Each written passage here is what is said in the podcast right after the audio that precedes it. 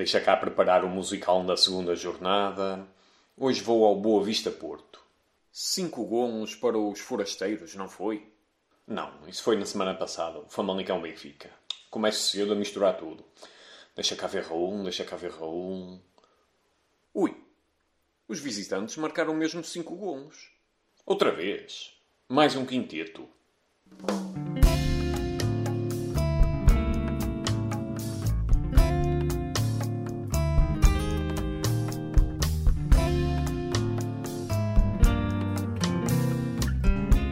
Repetição trava originalidade para esta emissão. Não vamos contar um mambo outra vez, fiquemos com a rumba. No quarto impecável, ao lado do corpo. Derby. Uma designação que vem de corrida de cavalos ou do rugby. No futebol e a norte de Portugal, encontramos o derby portuense entre Boa Vista Futebol Clube e Futebol Clube do Porto.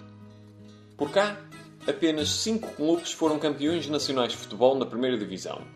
Lá estavam dois deles, num relevado do Bessa não tão impecável como noutros encontros. A água que caía constantemente não ajudava. O outono chegou, confirma-se. Águas passadas do rio, meu sono vazio, não vão acordar.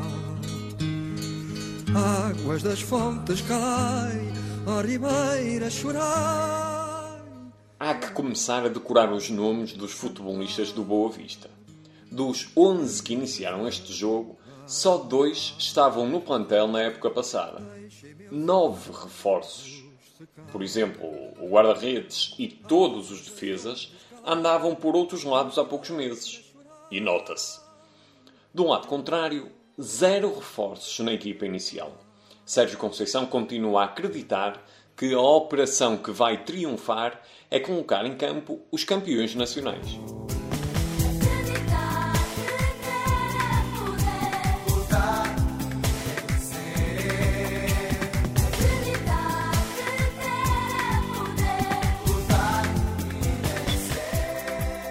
Começa o derby portuense, ou o derby tripeiro, que teve pouca tripa para contar ao longo da primeira parte.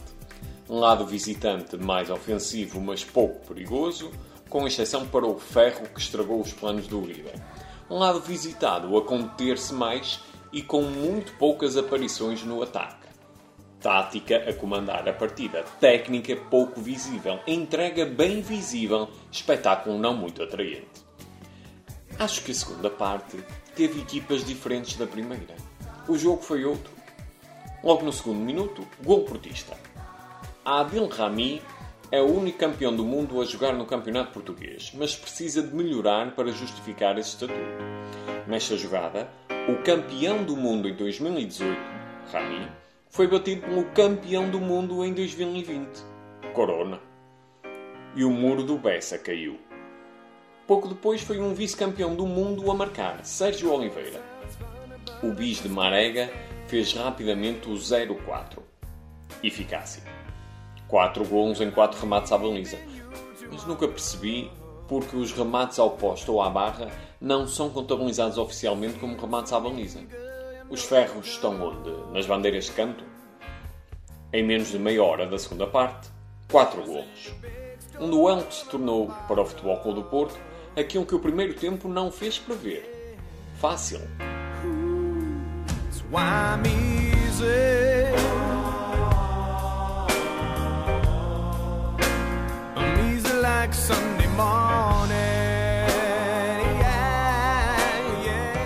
Pronto, estamos a ganhar por 4-0, acabem o jogo. Diria outro campeão do mundo, Casilhas, se ainda fosse o guarda-redes de Dragão.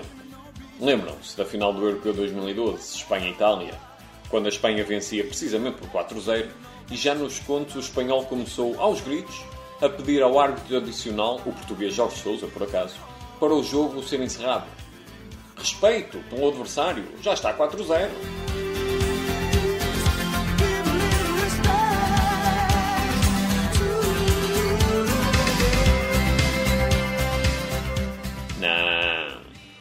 Futebol Clube do Porto Sérgio Conceição pode respeitar o adversário mas não abranda.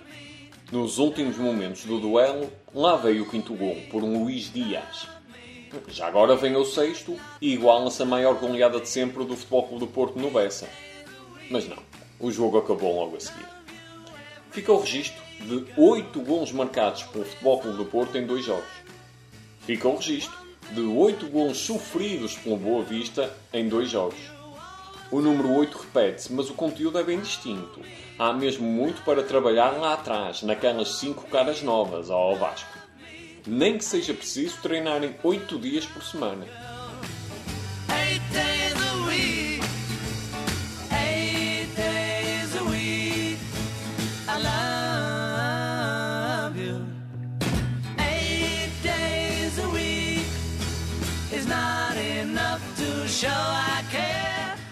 E assim ficou para os livros mais um derby que confirmou a grande diferença entre os vizinhos.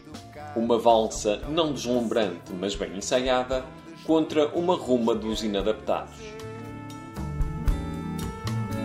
Com 23 anos já não faço planos para que fazer.